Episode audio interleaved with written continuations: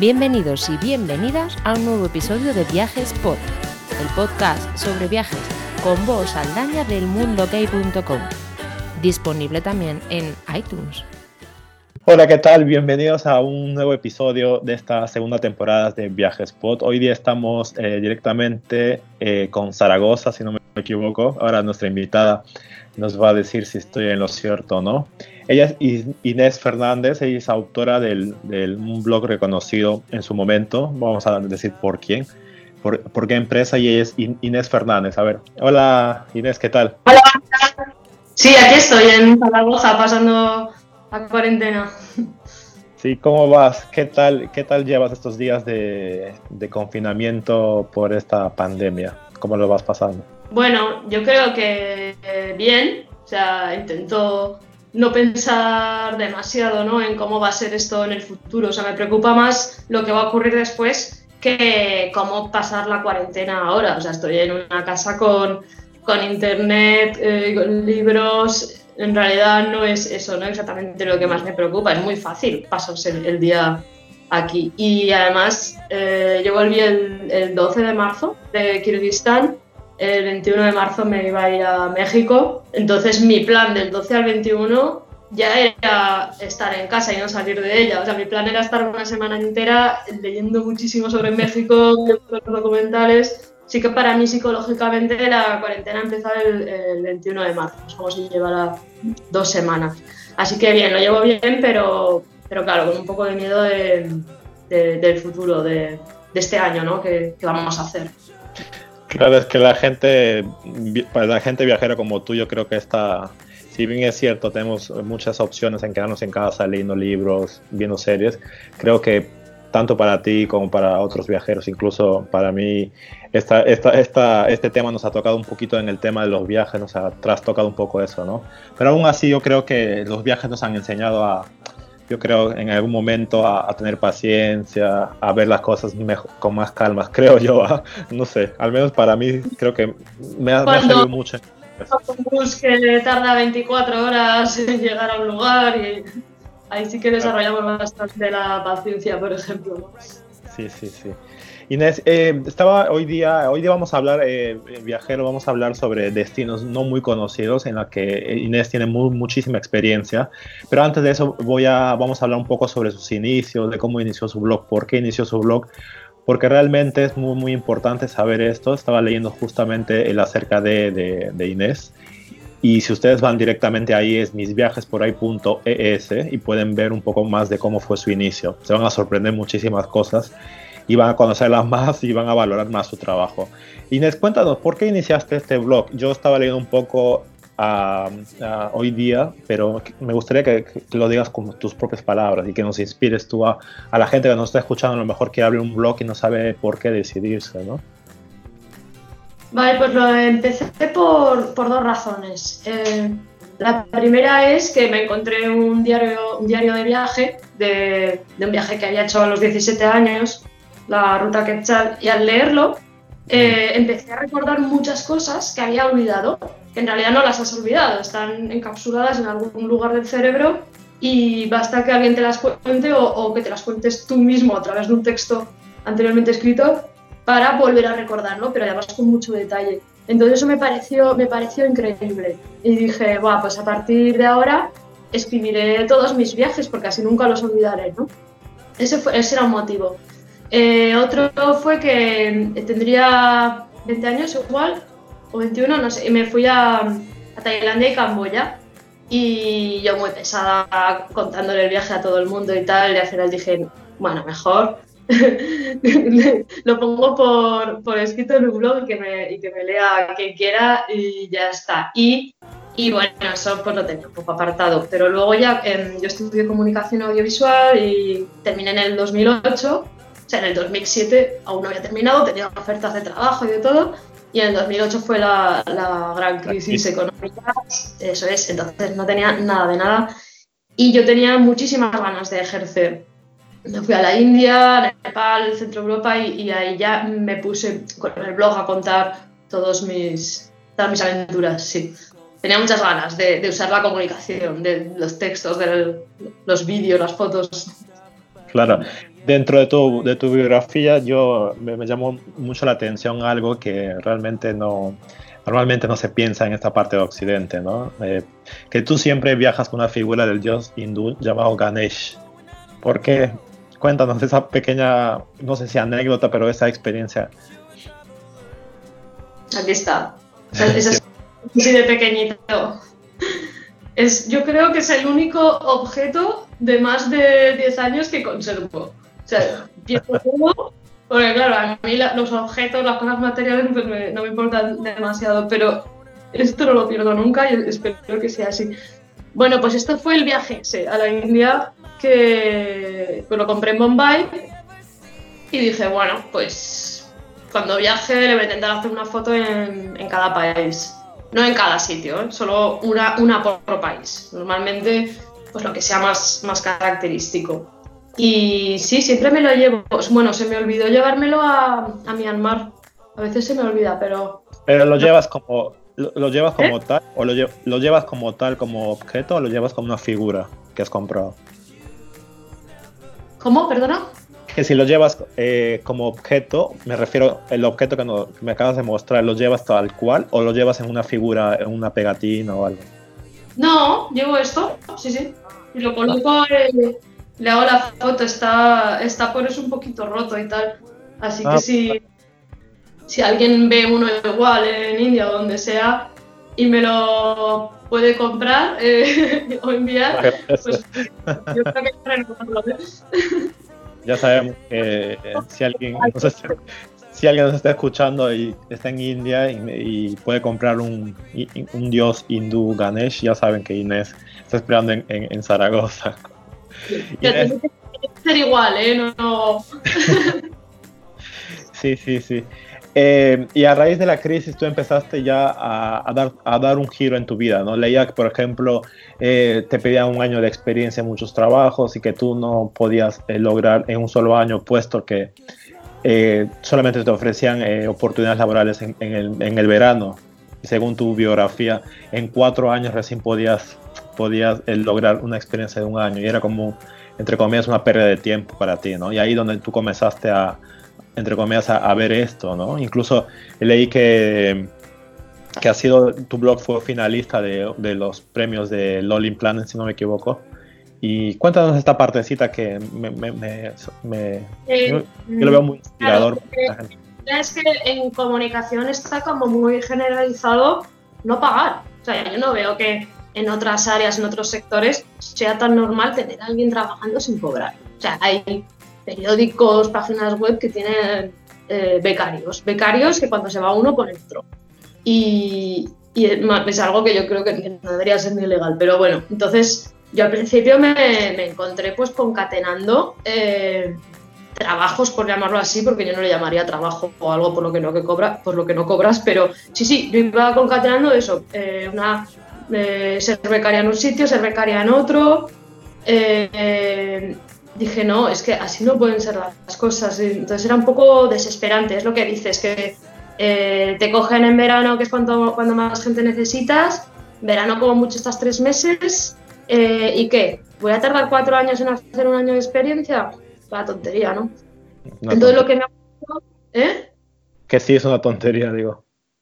Mm no tiene sentido y dije, bueno, pues, eh, bueno, aquí ya no sabía qué hacer, ¿no? Con mi vida. Y, pero yo seguía con el blog. Entonces, de, pues al año o dos años, eh, me llamaron de la oficina de turismo de Andorra, que sí quería participar en un viaje de prensa, ¿no? Y yo les dije que se habían confundido, que, que esto no era una revista, que era un blog. Un blog. Y me, dijeron, no, no, es que eso es lo que nos interesa. O sea, la gente cuando viaja va a consultar páginas web, no va a consultar una revista, o sí, pero al fin y al cabo, una, un artículo puede tener tranquilamente un millón de visitas, ¿no? Con el tiempo. Porque no es, no es por ejemplo, el, medio impreso, ¿no? Que sale una vez, se publica y ya está, este está en internet y puede Mm, tener visitas durante miles, durante un montón de años, o de repente hay un evento que hace que la gente se interese más por un sitio en concreto y entonces ese artículo tiene un montón de visitas. ¿sabes? lo que me explicaron y dije, ah, vale, pues guay. Y, eso, y fui a Andorra y luego ese año ya fue muy loco porque me empezaron a invitar que sí, a Malta, a Dinamarca, a, Qatar, bueno. Y, claro, para mí eso era increíble porque yo llevaba mucho tiempo eh, a dos velas. Y de repente me encontraba en viajes de prensa, donde yo era además con diferencia la más joven, podía aprender de de periodistas eh, veteranos y wow, lo, disfrutaba un montón. Intentaba eso, pues les hacía un montón de, preguntas, ¿no? Sobre cómo escribir, sobre cómo hacer ciertas fotos y, y, claro, para mí eso fue un subidón de, de, de estar completamente desesperada a, que de repente mm, se me tomara como un medio, yo. Entonces, eh, siempre fui, desde entonces ya siempre fui autónoma, siempre fui freelance. Sí, sí, sí, mira, que has dado un vuelco, tanto buscar trabajo al final, has, encontrado algo que realmente tu pasión, que es viajar y también un poco de tu medio de trabajo, ¿no? Y, desde entonces no has parado, ¿verdad, Inés? Desde entonces al día de hoy no, ya has ido viajando con oficinas de turismo, eh, como te decía, has sido eh, una de las finalistas de un premio de la editorial Rolling Planet, todo eso, ¿no? ¿Todo ahí viniendo poco a poco o o cómo fue ese asunto? O sea, cómo a raíz de esa primera vez con Andorra ya a partir de ahí vinieron más, más, más oportunidades. Sí, hubo unos años en los que había tantas invitaciones que incluso tenía que rechazar. Eh, me acuerdo que, a Jordania les tuve que decir que no porque ya iba a otro sitio y digo, esto, esto es demasiado. Sí, hubo como unos años dorados, ¿no? Eh, ahora ya no. Em, igual también yo he, bajado la calidad, es verdad. ha habido épocas en las que eh, todos los días dedicaba muchísimas horas al blog, publicaba igual tres o cuatro artículos a la semana, con vídeos, con no sé cuántos. O sea, estaba siempre, siempre ahí. Y desde, em, desde hace unos años ya pensé que, que me había aburrido un poco del tema y que Bueno, pues es que también voy probando, ¿no? Hay una época que me da por hacer ilustraciones, otras vídeos y tal. Ahora estoy más pues con, Instagram y menos con el blog, pero al final es lo mismo. Al final estoy comunicando mis viajes, lo, que pasa es que son por diferentes eh, vías y también em, hay años en los que hay, hay una vía que está más de moda que otra, ¿no? Ahora Facebook está un poco más en detrimento que Instagram y tal. Entonces, eh, pensé que quería hacer otra cosa, ¿sabes? No dejar esto, pero sí que como ya está bien, ¿no? Ya llevo 10 años con el blog y, es cuando descubrí que podía trabajar llevando gente de viaje conmigo. Y para mí eso ha sido, una maravilla, claro. Claro, ahí justo quería, justamente quería llegar a esa parte, ¿no? Ahora tú, tú trabajas como, vamos a decir, como eh, Tour Operator Leader, o, creo que algo así, ¿no? Que ahora llevas gente a lugares para viajar junto eh, contigo, ¿verdad? Sí, a ver, es un poco, te voy a explicar. Eh, bueno, yo sigo siendo autónoma, entonces pues intento trabajar con diferentes agencias y, con la que, bueno, con la que iba a hacer muchos viajes este año, pero ahora, claro, no se puede, ¿no? Eh, con Paso Noroeste, que es un, un, sistema un poco diferente. O sea, es, es, lo que más adapta a mi manera de viajar, porque sabes que a mí me gusta ir con la mochila y, usar el transporte local, ir cogiendo los alojamientos por el camino, mm, hacer cambios en el itinerario sea, viajar por libre, ¿no? Viajar por libre de una manera modesta, de una manera eh, responsable, digamos, ¿no? Usando los, los, los restaurantes locales, los eh, alojamientos. Y eh, yo llevo conmigo un grupo reducido de personas, 11 como mucho, que quieren hacer ese viaje conmigo. ¿sabes? O sea, lo que yo normalmente hacía de me voy con amigos, que me toca a mí organizarlo todo, que siempre así, pues es lo mismo, pero, pero con desconocidos, que luego a los dos días ya somos súper conocidos y, hacemos una... Es muy guay. No sé si te pasa a ti, pero yo creo que lo estás diciendo a mí también. Cuando viajo con familia, un grupo reducido, decía, ¿quién va a organizar todo? Y soy yo quien al final termina haciendo las reservas de hotel, las reservas de billetes, eh, los tours, eh, los, no sé, etcétera. ¿no? Yo creo que nosotros que éramos, no somos ovejas negras, pero somos las ovejas viajeras, por decirlo así, de la familia. Además es increíble porque aunque vayáis a un lugar donde ninguno de la familia ha estado, dan por hecho que lo tienes que organizar tú, porque como has viajado mucho, tú sabes. Dices, pero a ver, que yo conozco este país igual de poco que tú. Nada, claro. nada. Claro. Pero es también es un talento que se desarrolla que no te preparan en, en, ningún sitio, porque, no sé, por ejemplo, a mí es muy fácil eh, llegar a una ciudad y, y, en cinco minutos ya he pensado eh, qué ver, en qué orden, eh, teniendo en cuenta el transporte, teniendo en cuenta eh, los horarios cuando funcionan, no sé qué tal. O sea, para mí es como muy, muy fácil, ¿no? De, por, por, por, la práctica que tengo, supongo. Y algo que me parece tan fácil, pienso que lo es también para todo el mundo, pero luego te das cuenta de que no, de, de que tu compañero de viaje dice, ay, quiero ir aquí primero. Y dices, a ver, pues aquí eh, tienes cinco horas para verlo y en el otro no, mejor vas a hacer otro primero, o, o, esto es una turistada y no merece la pena, o yo qué sé, ¿sabes? Em, yo creo que es una cosa que se, que, que se entrena y entonces me estoy muy contenta de, de saber que, que, pagan por eso. Claro, no, pero aparte también eh, yo creo que ahí justamente en esas indecisiones puede surgir algunos problemas, ¿verdad? Porque a mí personalmente me ha tocado con familia poder discutir un poco sobre yo no quiero esto, yo sí quiero esto, y entonces un poco que también hay que saber tener paciencia y saber eh, liderar esa parte, decir, mira, no, vamos a hacer esto y en consenso hacer todo, todo esto, ¿no? No sé si te ha pasado, a mí sí, personalmente me ha pasado cuando he viajado con familia, que por la confianza ahí... es que es eso, si hay mucha confianza a veces hay más broncas, claro. Claro. Ahora vamos a hablar. Tú estás, eh, aparte, de, tú ya tienes viajes en grupo, tú eh, viajas a lugares muy, no muy masificados, no muy turísticos. Y eso es la forma, yo por ejemplo te he seguido un viaje a Bielorrusia.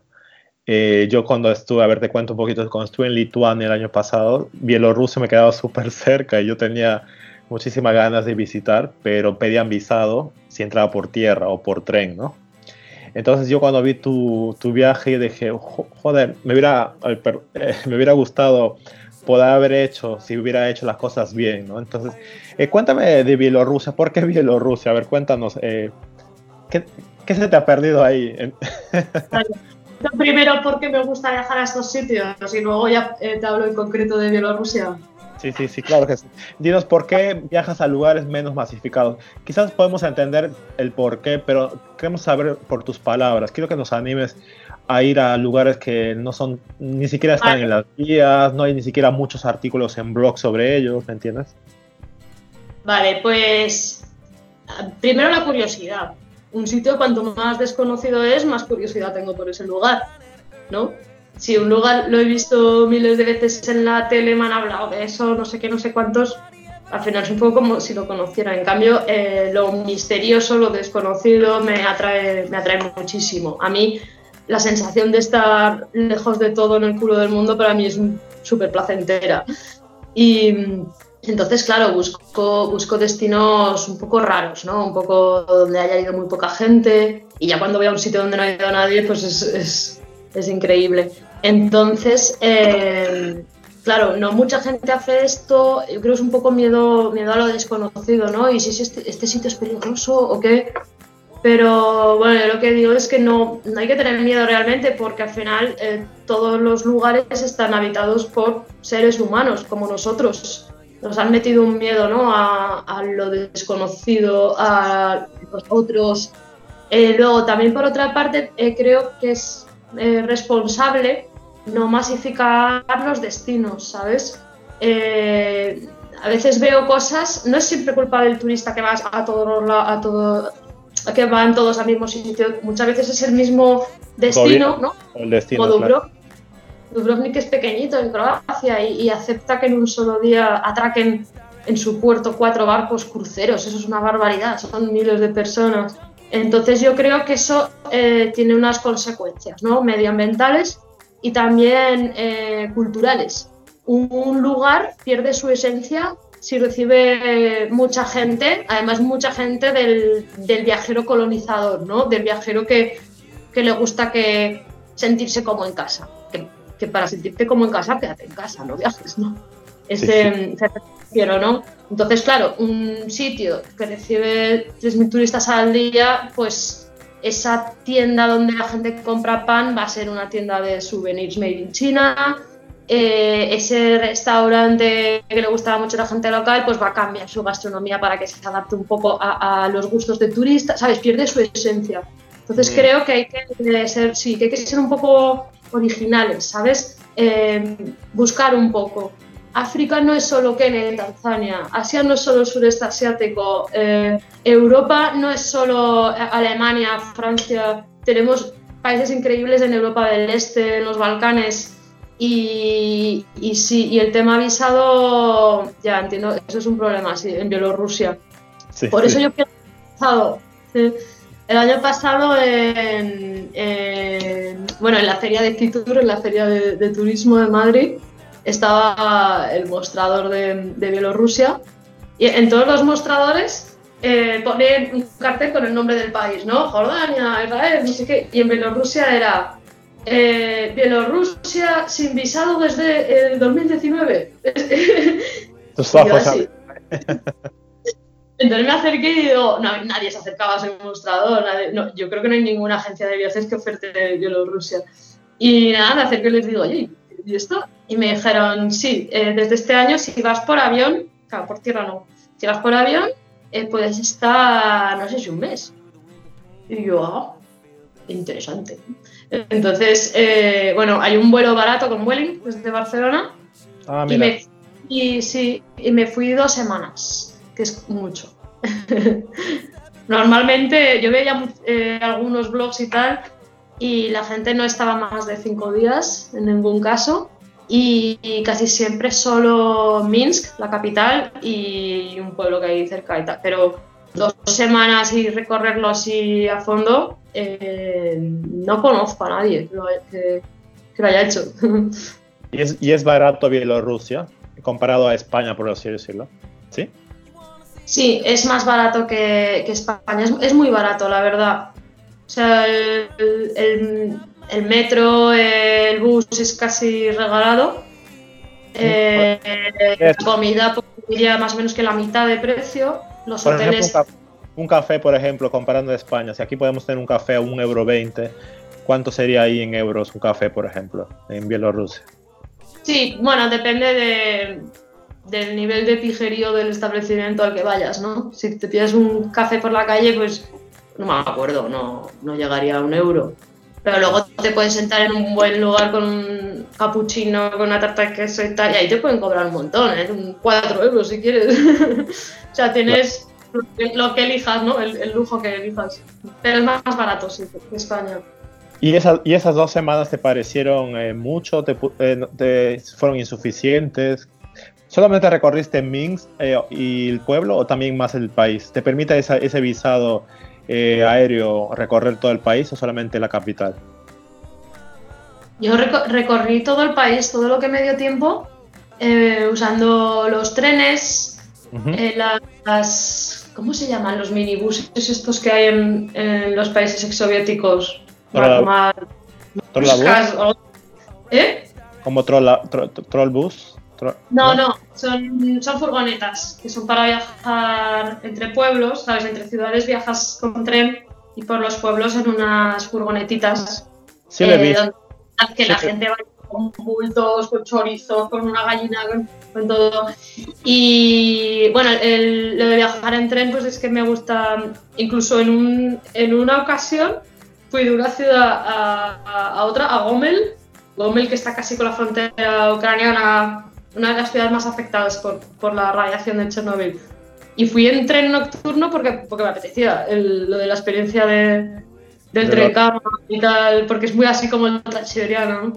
Sí, claro. Y, sí. Entonces, Bielorrusia me pareció que, que 15 días es mucho si vas en transporte local. Me, explico. Si vas en transporte local, en realidad solo accedes a, ciudades y pueblos, ¿no? Eh, pero si te. Entonces, 15 mm, días es excesivo, pero una semana estaría bien. En cambio, si vas tú con tu propio vehículo o, con un chofer, pues ahí ya puedes acceder a más cosas, ¿no? A parques naturales, a algunos monumentos alejados que hay. Em, entonces ahí sí que podrías hacer quizá 15 días eh, bastante. Mm. Claro, claro, la idea es, y además tú, eh, supongo que ahí hablan ruso, ¿verdad Inés? Si no me equivoco, si no mal no, no recuerdo. En Bielorrusia. En Bielorrusia. ¿Cómo te comunicabas ahí? Es el idioma bielorruso, lo que pasa es que el bielorruso lo habla una minoría. O sea, eh, todo el mundo habla ruso y eso, eso está bien porque, claro, es un idioma grande, entonces eh, el Google Translate funciona muy bien. Y esto fue increíble, es el primer viaje que he hecho en el que, primero, me, me pillé una tarjeta de internet el primer día, muy barato, y eh, llevaba el Google Translate en modo conversación. Entonces era increíble. Yo hablaba, salía en ruso, la otra persona hablaba en ruso, me salía en español y, tenía conversaciones completamente fluidas con todo el mundo. Me pareció, y eso, eso pues te pasa con el ruso, ¿no? En, en, Irán no pude hacer esto porque no funciona con el persa. O sea, el, el Google Translate en modo conversación, pues eso, con, con idiomas así grandes, ¿no? Como el ruso, el español, el, el inglés, el francés, y, eso es genial, es maravilla. Digo, wow, ahora sí que estoy en el futuro. Yo nunca, nunca, yo personalmente no, he usado, una vez en China sí un poquito de Google Translate, pero al, parecer la, la, traducción no era tan correcta y se reían mucho en, en me acuerdo en, en Shanghai. Era un poco, como, un poco raro, como qué me estás diciendo, ¿no? O qué me estás diciendo tu, el, el, modo del Google Translate de, de, la cámara, ese que le pones un texto y te ah, sale, sale tiempo real. bueno, cosas chistosas. Los cosas, restaurantes en China te decían cosas rarísimas, en plan, oreja, oreja del pescador con puertas. Entonces, me dices, bueno, debe ser pescado, ¿no? Era Pekín, en Pekín me pasó eso, como decía yo, mejor no como por si acaso, ¿no?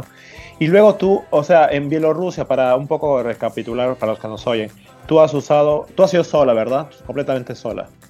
Ah, sí. Vale, has sido sola dos semanas, eh, te has eh, transportado en tren, luego también has, usado mucho el Google Translate que funciona muy bien en Bielorrusia y has cogido un vuelo directo, eh, fue directo desde Barcelona, ¿verdad? Sí, con, con Vuelen. Con Vuelen. Creo que Así. no es ida y vuelta. Y luego, y luego eso en Bielorrusia, pues eh, como viajaba sola, bueno, en los primeros días me quedé en un hostel, pero luego ya eh, fui utilizando Couchsurfing. Eh, para que no lo sepa, es una red social en la que puedes eh, encontrar gente que te aloje en su casa por todo el mundo y tú también alojar a gente, pero no solo alojar. O sea, a ti, por ejemplo, ahora te viene un chico de Armenia, que se queda tres días a tu casa, pues te lo llevas contigo. Tú vas con tus amigos, pues él viene contigo y así pues se mete más, ¿no? Eh, se introduce en la, en la cultura, en la vida normal de una persona. Entonces yo aquí eh, solicitaba alojamiento, recibía respuesta afirmativa súper rápido y, y, eso. Y así conocí mucha gente familias puede estar así de, lleno, ¿no? dentro. Por, eso me gusta viajar sola. Mm, sí, sí, porque claro, la decisión es más, si viajas sola es más rápido tomar una decisión eh, súper en el camino, ¿no? Y luego, cuéntanos también, sí, sí, dime, dime. No, pues eso, que viajas sola puedes tomar riesgos porque nadie se va a enfadar contigo, ¿no? Solo tú. Si yo ahora voy de couchsurfing y resulta que vamos a un lugar que el anfitrión no es muy allá, pues a lo mejor me siento culpable, ¿no? Por mi compañero de viaje que le he hecho pasar un día muy mal. Pero si voy sola, lo soluciono y ya está, no me afecta, ¿no? Claro, tú, tú, tú, tú, te lo comes sola, ¿no? Y luego hay otro destino también que prácticamente nadie va o no es muy conocido, que es Kirguistán, ¿no? Entonces, ¿cómo llegaste ahí? ¿Cuántos días estuviste? ¿Cómo te comunicaste? ¿Es más barato que España? Kirguistán es mi último viaje realizado. Volví como tres días antes del confinamiento. Creo que volví el jueves y, nos encerraron el domingo, ¿no?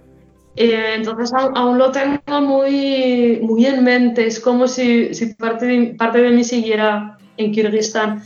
Entonces, eh, Kirguistán, hombre, es, poco turístico, ¿no? Es, pero ya en, en invierno, marzo es invierno, pues muchísimo menos. No vi ningún turista, pero vamos, ni, ni en el avión. Y claro, está todo nevado, hace muchísimo frío, hace, pues, no sé, menos 15 grados. Eh, los caminos están nevados. Entonces aquí eh, no fui sola, aquí fui en un viaje que organiza Alex Galán, para quien le interesa, es arroba Alex Galán Doc, y que es muy conocedor de, Asia Central, sobre todo de Kirguistán, y muy buena onda. Entonces ahí sí que fuimos un, grupito de gente, ¿no? Como los grupos que llevo yo de 11 personas, pues mira, en esta ocasión, por primera vez, y yo de, clienta en vez de, en vez de, guía y, fue un viaje precioso. ¿eh? Duro también, claro, porque em, aquí no teníamos comodidades. O sea, mira, los últimos días nos fuimos al campo, bueno, a, un lugar precioso, con una familia y entre todos construimos una yurta, ¿sabes? Las, las, casas de los... ¿Eh? ¿Eso qué es para saber entre todos? Sí, las yurtas son, digamos, las, viviendas de los nómadas en Asia Central, muy común en, Mongolia, en Kirguistán. Entonces son unas tiendas, son circulares, que viene bien, eh, pues eso, para los vientos y eso. Y, se montan pues, en, cualquier lado, pues son muchos palos, luego un montón de, capas, que está eh, de una especie de tela hecha de fieltro, de lana, y, bueno, eso, las, digamos, las viviendas de los nómadas. Eh, es cómodo, hombre, ¿no? Dormimos en el suelo, hace frío. Eh, entonces era un viaje así en el que. Pero es como me gusta, es que. Eh, ah, también dormíamos en, en casas de, de, gente cuando íbamos a los pueblos. Pero es que a mí me parece eso lo, bonito, ¿sabes? No, no cambiar el lugar cuando viajo. Que no hay hoteles, pues me alojo en casa de alguien y ya está. Eh, entonces era muy bonito y además unos paisajes alucinantes, los lagos congelados, nada, muy guay, muy guay Kirguistán. Y, y de los países de Asia Central, o sea, Kazajistán, eh, Uzbekistán, Turkmenistán, Kirguistán y Tayikistán, no me he dejado uno. Este es el, digamos, más sencillo eh, para visitar porque no, no, no exige visado. Ah, ok. Los ciudadanos españoles es así. Bueno, ahora no, ahora lo tenemos prohibido por, el coronavirus, sí, sí, sí. Pero normalmente no hay visado, entonces ¿Y, cómo, ¿Y cómo llegaron desde, tú viviendo en Zaragoza, cómo llegaste tú a Kirguistán? Eh, ¿Qué vuelos tomaste para que la gente lo, lo pueda saber? Vale, con la aerolínea Turkish, Turkish em, conecta muy bien Oriente Medio y Asia Central con, con el resto del mundo y, la verdad es que tienen destinos súper super curiosos.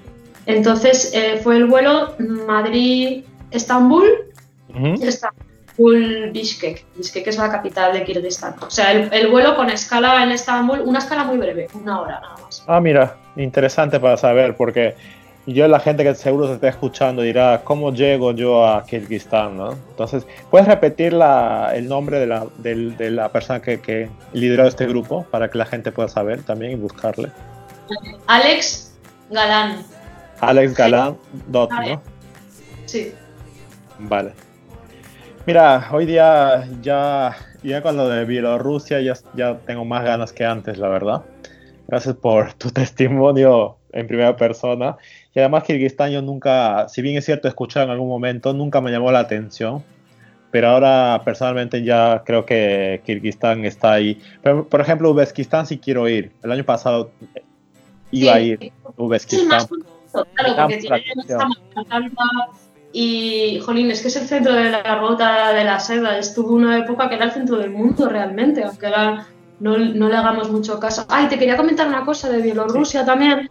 Un poco la, ya que tenemos como, como viajeros, eh, hay mucha gente que me dice, guau, yo no viajo a, a, dictaduras, ¿no? No viajo a lugares donde, donde tienen estos gobiernos tan horribles. Y yo lo que digo siempre es que precisamente es en las dictaduras, es cuando son los lugares donde la gente no elige al que gobierna, o sea, es el que menos representa, la, peor manera posible ¿no? de representar a una población. Entonces, no hay que relacionar eso con la gente. Una cosa es el dictador y otro la gente que vive en ese país que no merece eh, que se les eh, ningune por esto, ¿no? O sea, yo no creo que haya que dejar de visitar un país. O sea, Irán, por ejemplo, lo recomiendo muchísimo y también tiene un gobierno así. Y Bielorrusia es una dictadura, aunque digan que no, sí que lo es. Y a mí lo que me decía la gente ahí, bueno, primero la, gente me decía que, que estoy loca, que qué hago en Bielorrusia, siendo de España, con lo bonito que es España, pero bueno, eso no lo entendían mucho. Pero también decían, jo, pues, pues muchas gracias por venir, porque es que realmente necesitamos que venga mucha gente. Es que aquí no, no viene nadie, todo el mundo viaja aquí al lado, a Lituania, Polonia, a Bielorrusia no viene nadie. Y si viniera más gente, si hubiera de verdad un, turismo, esto obligaría al país y a ese gobierno a una mayor apertura y a una mayor transparencia. Entonces eso eh, les vendría muy bien. A mí eso es lo que me decían ellos. No, no, sé, no sé en qué medida eso puede ser real, pero sí, claro, al fin y al cabo, cuanto más conocido es un país, más se va a cuestionar, ¿no? Cómo funciona, cómo hace las cosas. Entonces sí, me, dijeron, por favor, por favor, dile a todo el mundo en España que venga a Bielorrusia y además son muy bienvenidos. Yo creo que, yo creo que hay gente que te, que te va a escuchar y se va a decir seguro.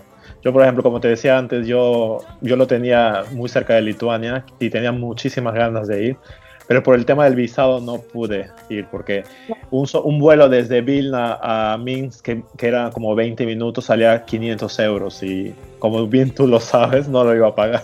500 euros para 20 minutos de vuelo era muchísimo, ¿no? Pero... Me venís con el mismo problema, todo el mundo. Es que me quiero hacer los bálticos con Bielorrusia, ¿cómo lo hago? Y digo, mira, no sé, yo hice un viaje que era los Bálticos y otro viaje que fue solo Bielorrusia, mm, desde aquí en avión para no complicarme.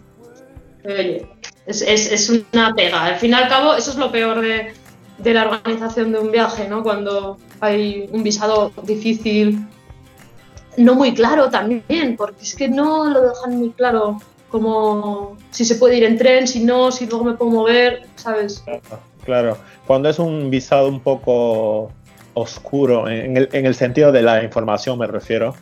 Uno no sabe a lo mejor cómo se va a mover por tener por un poco de miedo también, ¿no? Pero tú has demostrado de que has podido moverte por el país, pero siempre y cuando entres y salgas por Minsk, ¿verdad? Por en avión. Sí, sí, yo hice eso. No, eh, no digo que tenga otras opciones, yo digo que hice eso y ya está. Dije, voy a Bielorrusia y punto. Sí, sí, sí. Yo creo que la gente, yo personalmente, como te digo, yo ya me lo estoy pensando muy bien. Cuando podamos viajar eh, en su momento, yo creo que porque esa parte de Europa del Este me llama muchísima la atención también, me llama muchísima la atención. El año pasado estuve en Bulgaria, en Rumanía y es como otro mundo, no sé. Personalmente siento que todavía, la, todavía el, rastro humano no ha tocado mucho. Si bien es cierto, vive gente obviamente ahí, pero el rastro humano no, no ha manoseado, no le ha tocado mucho y siento como hay mucha autenticidad. No sé si a ti te pasa, por ejemplo. Sí, sí. Por ejemplo, en, en, Bielorrusia visité una ciudad en el norte, Vitebsk, que me decía la, la chica de Couchsurfing que me alojaba. Dice, joder, es que no sé por qué vienes en esta ciudad, no hay nada. y, le digo, y le digo, ¿tú sabes lo maravilloso que me parece eso? O sea, tener casi la certeza de que soy la única turista en esta ciudad. Y eso de que no hay nada, no, no hay nada para ti, porque Bielorrusia parece muy normal, pero para mí la cotidianeidad es algo muy interesante. simplemente caminar, ver las cosas, hablar con gente, eh, percibir los detalles, prestar atención, tal. O sea, eso de que no hay nada, ¿a qué te refieres? ¿Grandes monumentos? No, pues igual para grandes monumentos pues tengo otras ciudades, ¿no? Aquí tengo más... Y luego, ah, bueno, y ahí está la casa de, de Marc Chagall, del pintor, que sale en muchos cuadros suyos, bueno, pues puedes visitar la casa. Algo tiene esa ciudad, ¿no? Claro. Pero, claro, a mí me parecía maravilloso y simplemente eso, ¿no? Lo, lo normal, ¿no? Lo normal para ellos que no es normal para mí, para mí es exótico. Claro, es como es como a ti te diga, eh, bueno, en Zaragoza a lo mejor tú estás acostumbrada y la gente dice, no, pero a mí me encanta la catedral, lo que sea, ¿no? Y a lo mejor para ti eso es muy normal, pero para hay mucha gente que dice, yo quiero visitar la catedral de Zaragoza porque me parece lo máximo del mundo, ¿no? Eh, Inés, vamos a... Porque la catedral, hombre, la catedral yo reconozco que, que es una pasada y que no puedes venir a Zaragoza y no ver la catedral. O sea, sí que reconozco que es algo importante, es un monumento. Pero si ves una ciudad sin monumentos, ahí es, ahí es cuando no entenderías, ¿no? ¿Qué tiene de interesante tu ciudad? No, pues la vida, lo normal es interesante. Claro, ver, ver, sus costumbres, porque si bien es cierto, no habrá monumentos en alguna ciudad o un país, saber sus costumbres, saber sus costumbres es parte de un viaje también, creo, ¿no? Sí, y además es que son en esas ciudades también las que son más, más reales, ¿no? Las que no se han adaptado al turista. Las que no se, las que no se maquillan para el turista, claro. Ahí está. muy bien, Inés, eh, vamos acabando. Ya se ha hecho muy corta la, esta, esta, charla viajera, la verdad. Y hemos aprendido mucho, eh, como te digo, yo el, primero que aprendí mucho sobre, sobre Bielorrusia y también sobre Kirguistán, ¿no? Entonces, mucha gente seguro que nos va a escuchar en estos días eh, se va a animar a ir, seguro va a ir buscando información y seguro nos recuerdas, por ejemplo, eh, tu web, dónde te podemos encontrar, tu web, tus redes sociales, lo que sea, lo que tú creas conveniente, por favor. Vale, como digo, ahora con la web no estoy muy activa, que se llama misviajesporahí.com. Eh, todo se llama Mis Viajes por ahí. Mi cuenta de Twitter, mi cuenta de Instagram, incluso la de YouTube. Mis viajes por ahí. Vale. Hace, encuentran a Inés Fernández en mis viajes por ahí. Y muchas gracias Inés por tu tiempo y gracias por abrirnos tu corazón viajero en esta, en esta parada técnica para todos los viajeros, ¿no? que es la, el tema del, del coronavirus. Ah, muchas gracias a ti, me lo pasa muy bien. Muchas gracias.